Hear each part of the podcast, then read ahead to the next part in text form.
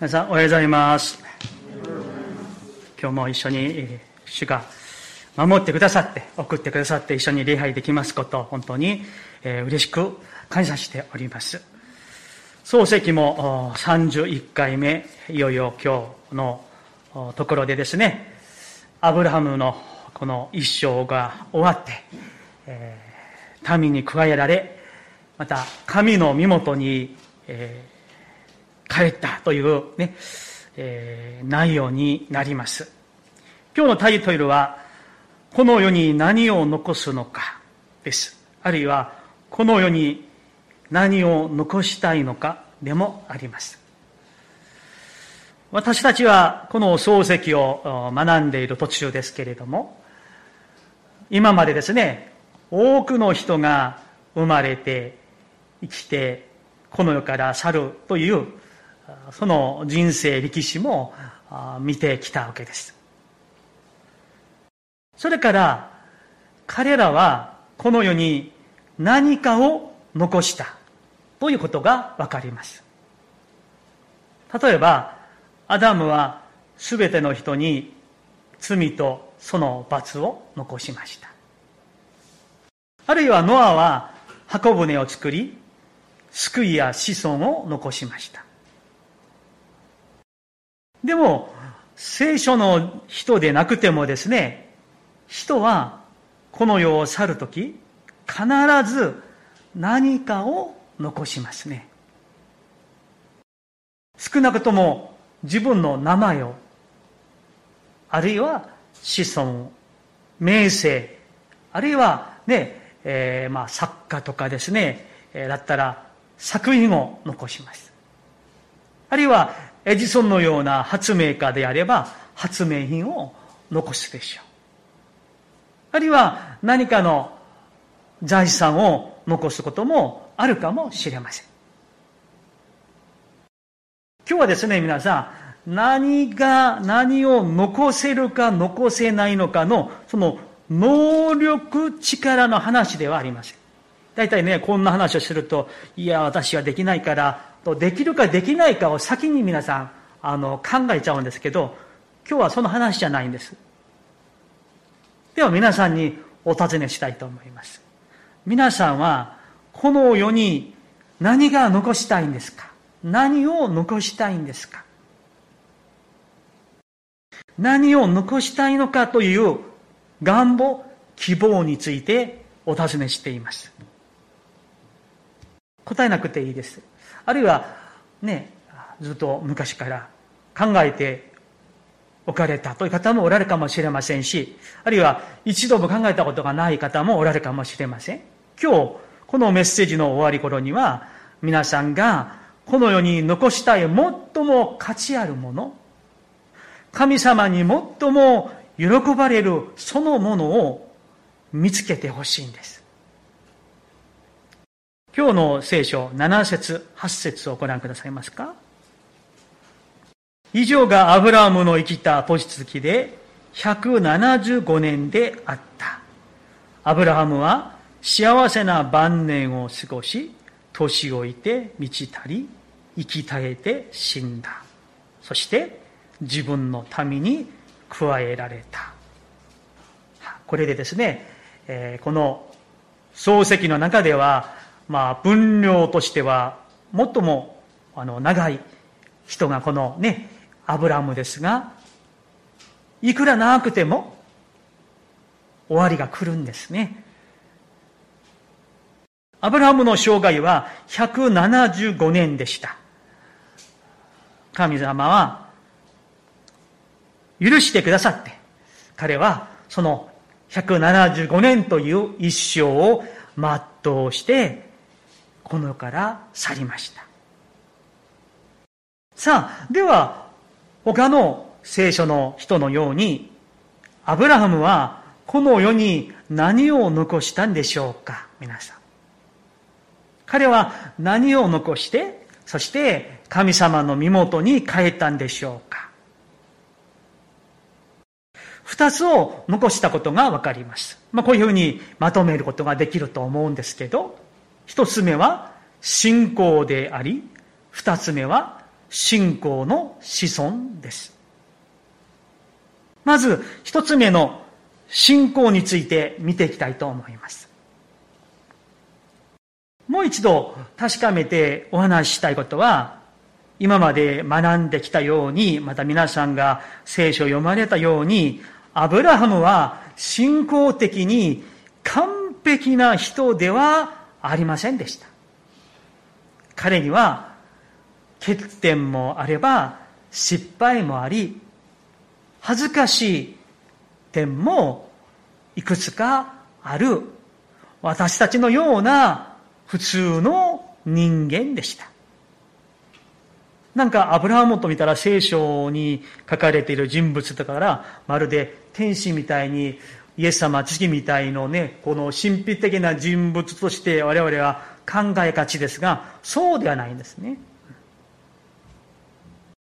彼にもですね、もう隠したい、それぐらいのですね、恥ずかし点も多くある人でした。例えば、ウルから離れてですね、カナンに来た時にですね、そこに飢饉があったんですね。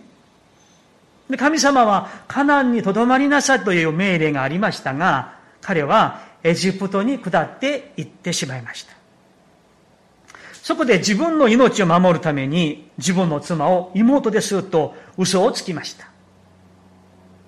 また、神様の約束がちゃんとあったにもかかわらず、彼はその約束をですね、待ちきれなくてですね、女奴隷のハガルのところに入って、イシュマエルを産んでしまいました。いろいろと彼の人生にも失敗や欠点や恥があったわけです。そうですけれども、神様の大きな大きな憐れみと忍耐によって、彼の一生は信仰によって守られ、歩むことができたと言えるでしょう。彼は失敗もありましたけれども、でもそんな時にまた立ち直って、また起き上がってですね、心を新しくしてですね、神様に信頼し続け、従い続ける一生でした。これが皆さん大事なところなんです。失敗がありました。恥ずかしい点がありましたけれども、だからダメだ、諦めるのではなく、主に信頼して、主の憐れみを信じて、主に期待して、立ち上がって、改めて主に従っていく歩み、それが大事なんです、皆さん。だから、アブラムは、あの、モリアの山でですね、祭壇を作って、その上に自分のこの100歳に生まれた遺作を捧げようとしたその行いまでできたという、彼の信仰のもう絶頂だったんですね。でもですね、アブラムの生涯が、もうあの遺作を捧げたことが、ずっと最初からずっとの終わりまでですね、毎日あったわけではないんですよ。毎年あったわけでもないんですよ。アブラムの人生にもたった一回しかなかったんです、皆さん。このように彼は自分の信仰の歩み、行いを通して、この世に確かに信仰というものを残しました。それは神の約束を信じること、信頼すること。しかし、この信仰というものは、今申しましたように、失敗を絶対しないという意味ではありません。失敗があっても、欠点があっても、でも立ち上がって立ち直って、神様に対する信頼を持って従い続け、歩み続けることです。倒れてもまた起き上がって歩むことです。失敗をしたらまた立ち直って歩み続けることです。これが信仰の旅路ですし、アブラムはそのような信仰をこの世に残してくれました。以前ですね、まあ、あの、あんまり見ないんですけど、たまにあの、チャンネルを、えー、変えているときに、テレビで、えー、釣り番組を見たことがあるんですね。えー、超ベテランの釣り師が、あのー、この投げるやつ、ルアというんですかね、それで鯛を狙ってですね、えー、いました。ところがですね、えー、1日が経っても、2日が経ってもですね、超過はゼロなんです。小さなイワシすら釣れないんです。もう全くゼロなんです。大失敗なんです。もう、あの会社でですね、依頼した超ベテランみたいなんですけどですね、ゼロなんですよ。しかしですね、諦めないんですね。3日目にまたチャレンジをするんです。でも3日目もですね、朝からやってもですね、全然釣れません。ようやく夕方になって大物が釣れました。えー、60センチ級ぐらいの立派な鯛でした。私一つ教えられました。ああ、あんな超ベテランの釣り師だって、えー、一本投げたらすぐに釣れるわけじゃない。三日もチャレンジし続けるんだと。でも、釣れない時もあるんだ。皆さん、信仰の歩みもですね、これと似ていると思うんですね。倒れても、また立ち直って、私を愛し、救ってくださった主に信頼して、歩み続けることです。恥ずかしい失敗をしても、慈愛深い神様に信頼して、立ち上がって、また信仰の道を今日歩み続ければいいんです。昨日失敗しましたか？神様は、翌朝、新しい太陽を昇らせてくださるんです。そして、みんなに等しく新しい一日を与えてくださるんですよ。だから、主に信頼して、主の御言葉の約束を信頼して歩み続けていくならば、いつか私たちは今日のアブラムのように、この地上の障害を終えて、必ず神の身元につくはずでしょう。もう一度皆さんにお尋ねしたいと思います。皆さんはこの世に何を残したいんですか？どうかアブラハムのような信仰の人に倣って信仰を残そうではないでしょうか。すべては消え去ります。しかし、信仰は残ります。永遠に残るものは信仰です。であれば、私たちは、この最も価値あるもの、神様に最も喜ばれるもの、その、そのものが信仰であれば、その信仰というものをこの世に残すことのために励んでいこうではないでしょうか、皆さん。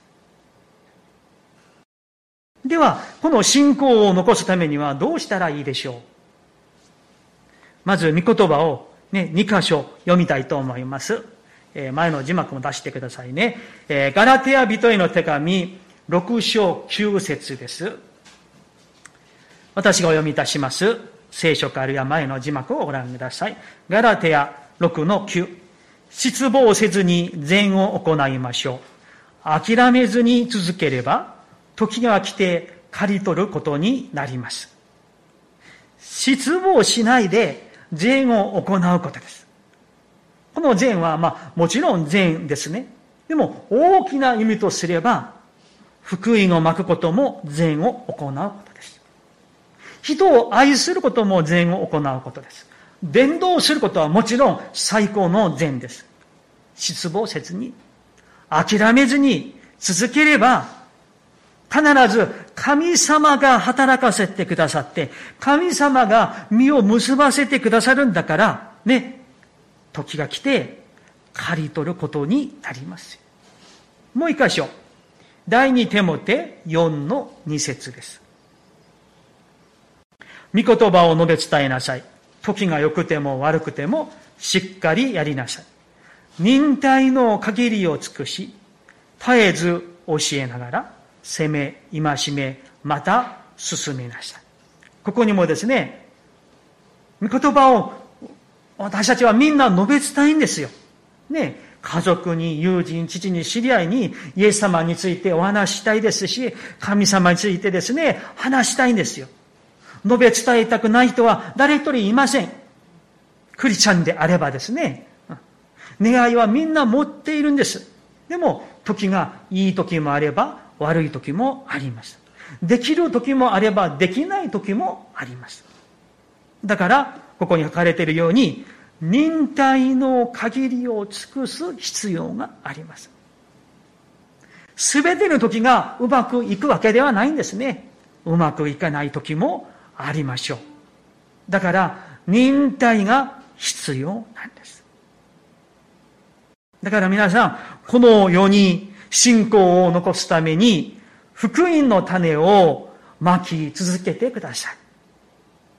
ご家族に友人の方々に、知人の方々に諦めず、失望せず、忍耐の限りを尽くして、福音の種、信仰の種をまき続けてください。時がいい時もあるでしょう。でも良くない時もあります。うまくね、すすっと進む時もありますが、行き詰まる時もあるでしょう。だから、諦めず、失望せず、忍耐の限りを尽くすことが主から促されているんです。チャンスがあるたびにイエス様についてお話しください。あるいはチャンスを作って神様についてお話しください。もしできるなら訪問していいでしょう。手紙送っていいでしょう。LINE していいでしょう。電話をしていいでしょう。食事を一緒にしていいでしょう。あるいはお茶を一緒にしていいでしょう。そこに関心を持つことは大事なんですよ。皆さん、人はですね、何かに対して関心を持っていたら、まず心が動きますね。心が動くんですよ。そうすると、自分の体が動きますし、何かの小さな行動でも取るようになります。そしてそのために時間を使ったり、あるいはね、例えば、はがきを送るとしましょう。はがきを買うでしょう。64円お金が使われるわけなんです。その最初の心、関心から全てが生まれていくわけなんです。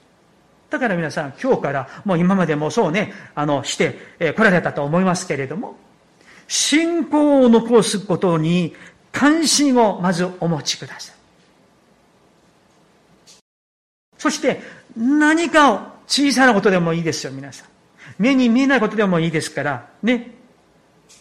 そこに神様が最も喜ばれることですから、そのために働き続けていこうではないでしょう。今の時代はみんな不安を抱えていると思うんです。まあ、人に言わないだけで、みんな不安を感じていて、また、本当の平安を求めていると思うんです。あるいは、お年寄りの方であれば、この死というものを恐れている人も多くいるんじゃないかと思います。すべての答えはイエス・キリストにありますから、その答えを私たちはみんな持っているわけですから、それをお教えしたいんです。そして、大事なことがありますよ。その結果は、神様にお委ねすることです。諦めず、失望せず、話し続けて、巻き続けていけば、それは確かにそれが神に喜ばれる行いですから、神様の御心であれば、主が必ず救ってくださいますし、身を結ばせてくださるんです。それが私たちが生きている時代であるかもしれませんし、あるいは後々の後の時代になるかもしれません。こうして私たちもやがてアブラハムのようにこの地上の一生を終えて、神の身元に着くとき、私たちを慕う人たちから、ああ、この方は、この世に、それから私たちに立派な信仰を残してくれた。誰々さん、ありがとう、と言ってもらえるクリスチャンになりたいです。二つ目、信仰の子孫を残すということです。信仰の子孫を残すことです。今日の25章の一節から見るとですね、アブラムはケトラという妻をね、え、迎え入れて、他の子供を多くね、産みました。最初はイシュマエルをはじめですね、え、多くの子孫を残しました。ね。その中彼は信仰の子孫として遺作を残したわけです。皆さん、よくこの漱石を、またその後を読んでいくとですね、アブラハムに、イサクのような息子が10人、30人いたんですか？違いますよ。アブラハムには、イサクのような信仰継承の息子は、たった一人イサクしかありません。ある意味で、たった一人遺作を残したわけなんですよ。信仰の子孫として。とすればですね、えー、信仰継承。いわゆるそのね、信仰の増殖という観点から見ればですね、アブラハムは信仰の多くの子孫をたくさん残したわけじゃないですから、ある意味で乏しいんですよ。だって、あの、イサク一人しかいないからね。しかしどうですか？だから、アブラハムのもう生涯は失敗でしたか？そうではないんです。彼は信仰の息子イサクを残しましたが、そのイサクからヤコブが生まれますね。そして、ヤコブから12人の息子が生まれます。そしてその中にヨセフが生まれます。そのヨセフによって、その家族の命が守られるだけではなく、イスラエルの民族の命が守られ、存続できるようになりました。それだけではありません。ヤコブの息子の中にユダが生まれますね。ね。ユダの子孫から誰が生まれますか？イエス・キリストがお生まれになります。このイエス様によって人類が救われるんです。このとんでもないほど大きな結果に至るには、イサクがいないと成り立ちません。イサクがいるためにはアブラハムがいなければいけません。全部繋がっているわけなんですよ。だからですね、ある意味でですね、アブラハムは、えー、アブラハムはそんなに息子がたくさんいるのに、信仰継承はたった一人、遺作にしかできなかったの？うーん、と思うんですか、皆さん。あるいは皆さん自分自身のことを考えて、いや、どうしよう。がっかりしてはいないんでしょうか？確かにですね、アブラハムとイサクだけ、ね、その時代だけ見るならばね、信仰的に乏しい家なんです。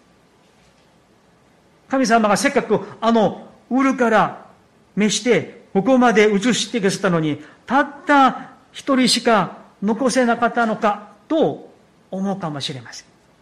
しかし、アブラハムとイサクの時代だけじゃなくて、巨大で遠大な神様の歴史の観点から見ればね、アブラハム、イサク、その子孫からイエス様がお生まれになったという、もう豊かな家系だったわけなんです。飛んでいる家系だったわけなんですよ。もちろん、多くの子孫をね、ヤコブのように、まあ、信仰の良くない、まあね、あの、息子たちも言いましたけれども、多くの信仰の子孫を残すことができるなら、最もいいことでしょう。もちろん、そのために祈り続け、信仰を語り続け、励んでいただきたいんです。しかし、アブラハムのように、もしも、たった一人だけであっても、その子孫を通して神様はいくらでも数えきれないほど多くの信仰の人を残すことが神様にはできるということを信じて希望をお持ちください。人には不可能ですが、神様には全てができるんです。可能なんです。だから希望がありますよ、皆さん。周りから似たようなお証を皆さん聞かれたことがあるかもしれませんが、え教団のある先生はですね、その、ま、お母さんから信仰を受け継いだわけですが、そのお母さんは、ま、若い時に工場で働いていたそうです。で、ある日、その日も仕事が終わってですね、会社から帰り、まあ、あの、まあ、道でですね、えー、道端で、まあ、ある人がね、こう、チラシを配っていた。そうです。で、まあ、あの、そのチラシを受け取ってですね、見たら、まあ、近くの天幕でですね、えー、なんかの集会が、あの、開いていたそうなんです。もうその集会のチラシだったんですね。まあ普段はそんなことも受け取らないし、そんなところにももう行かない彼女でしたけれども、なぜか、これが不思議ですね。なぜかその日はそのチラシをね、受け取って、しかも開いて読んで行ってみようかな、という思いがね、生じてですね、その天幕でやっているその伝道集会に入って、椅子に座って、牧師の説教を聞いているうちに、もう神の霊が働いてくださって、その日、イエス様を信じて、救われて、もうその週から教会に行くようになった。そして、今に至るようになった。その信仰継承が、その牧師先生に受け継がれた。もう最初から牧師を産もうとして牧師を産んだわけじゃないでしょう。ね。まあそういう夢を持って子供を産むお母さんもいるかもしれませんがね。この男の子が生まれて、その子がやがて牧師になったわけなんですね。そして、この先生を通して多くの人々に福音が述べ伝えられ、魂が救われているんです。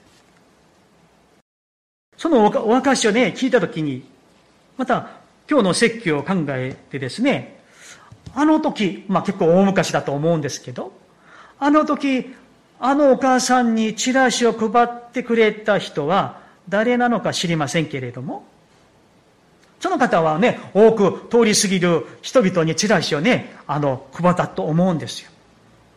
まあ、どれほど期待を持ってね、配ったかわかりませんが、ね、その配る人がですね、この、この女性は、このチラシをもらって、もう将来にこの、この女性からもう男の子が生まれて、その男の子が牧師になるんだ、という見通しだから配ったわけではないでしょう。ただ配ったのに、その日、神様が働かせてくださって、やがてやがて男の子が生まれて、そしてその子がまたやがて牧師になった。という不思議な大きな流れの働きを、その時その時、その場合、その人を主が用いてくださったということなんですよ。そして、その結果は、主が生まれさせてくださったということなんです。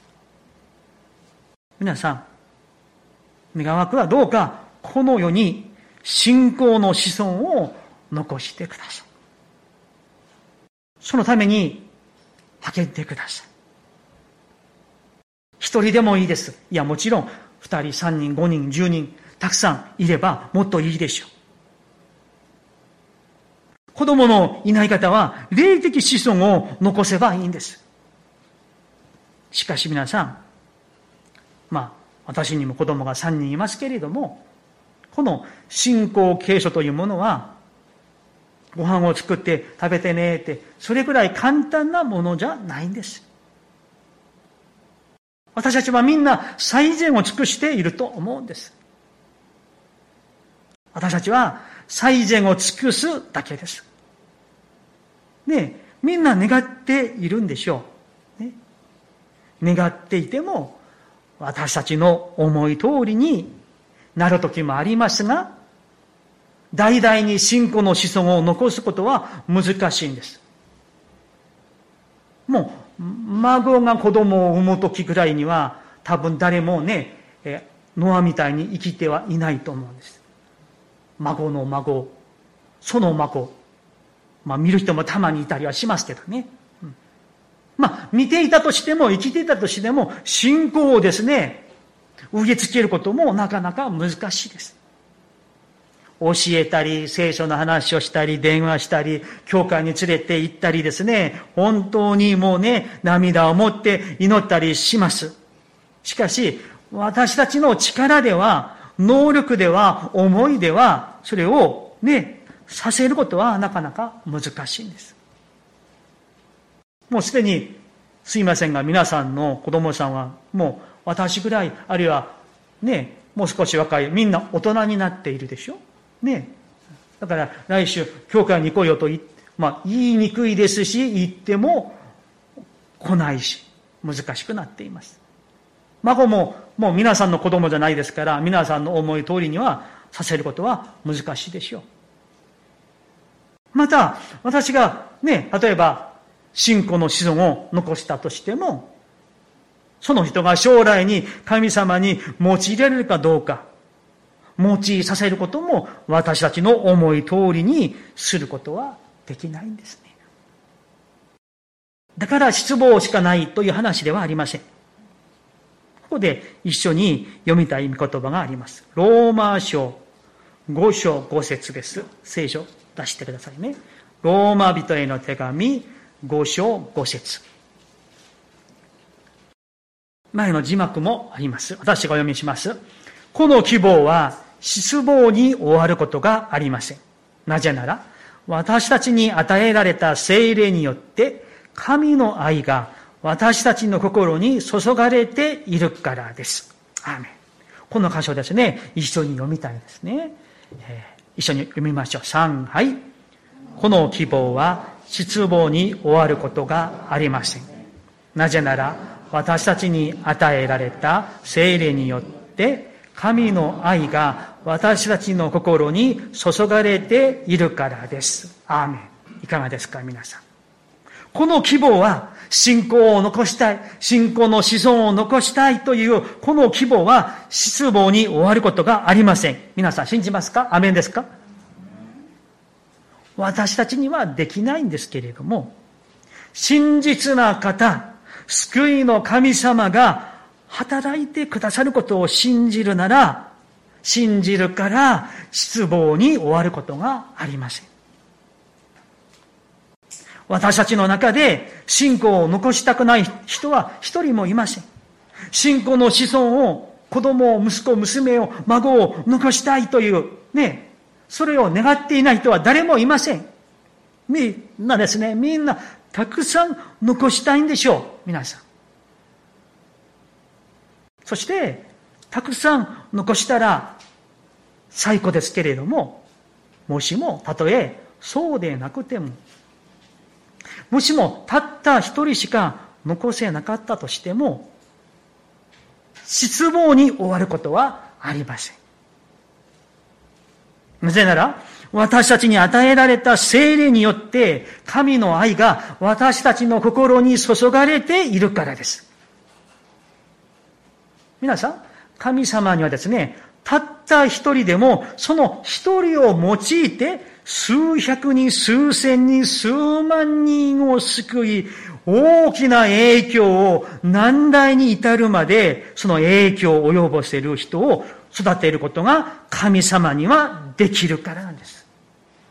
だから希望は私たちの能力や力にあるんじゃないんです。神様に希望があります。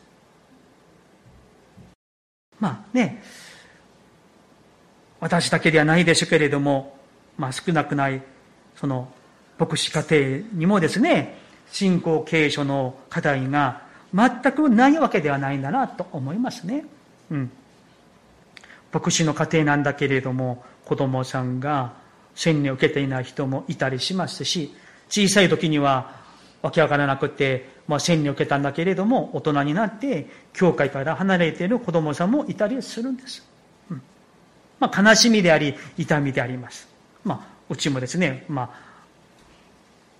息子はまだ洗礼受けていないですし、また、上の娘たちも、30年後、50年後、まあ50年後だったら彼女たちも70以上になるんですが、ね、例えば30年後になってですね、えー、私は生きてるかどうかわかりませんけれども、その時に皆さんのような、ね、立派な信仰を持っているかどうか、それは私にはそれをもう強制的にですね、させることはできないと思うんですよ。もちろん教え続けますよ。時には叱りますし、涙を持って祈ります。諦めません。なぜでしょうか神様に希望がありますから。そして神様が救ってくださった魂を神様が責任を持って見守って神の人として主が用いてくださるに違いないから神に希望を置いて委ねていきたいんです。もう一箇所見ていきましょう。えー、呼ぶ記42章2節です。42章2節字幕出してくださいね。私がお読みいたします。で、さっきあの練習した歌の歌詞の、その箇所ですけれども、あなたにはすべてのことができること、どのような計画も不可能ではないことを私は知りました。あなたにはすべてのことができること、どのような計画も不可能ではないことを私は知りました。本当に皆さん、この御言葉通りです。もう一度お尋ねしたいと思います。皆さん、この世に何を残したいんですか？もしも、たとえ明日が見えなくても、今を見たら信仰や信仰継承、信仰の子孫を残すことに、まだまだ乏しいという現状であったとしても、失望に終わることはありません。神様にある希望、神様の真実を握って、信仰や信仰の人を残すことに励んでいこうではありませんか？福音を語り続けてください。イエス・キリストについて語り続けてください。時が良くても悪くても祈りとともに涙を持って教え続け述べ伝えてください。行き詰まっているんですか？そしたら明日またやればいいんです。明日も無理ですか？おと、明後日やればいいんです。今月難しかったですか？来月すればいいんです。今年難しかったですか？来年すればいいんじゃないんでしょうか。諦めず、失望せずにやっていこうではないでしょうか。それが最も価値あるものであって、神様が私たちを通してこの世に残してほしいと思われる最も価値あるものは信仰と信仰の子孫です。さあ、ではですね、ここで、さっきのあの賛美、ドリーマーとね、まあ、教区とか教団でですね、えー、チューニアとか青年とか、まあ、多くの教会で歌われている、えー、賛美ですが、歌詞がですね、本当に我々に希望を与えてくれる賛美だと思います。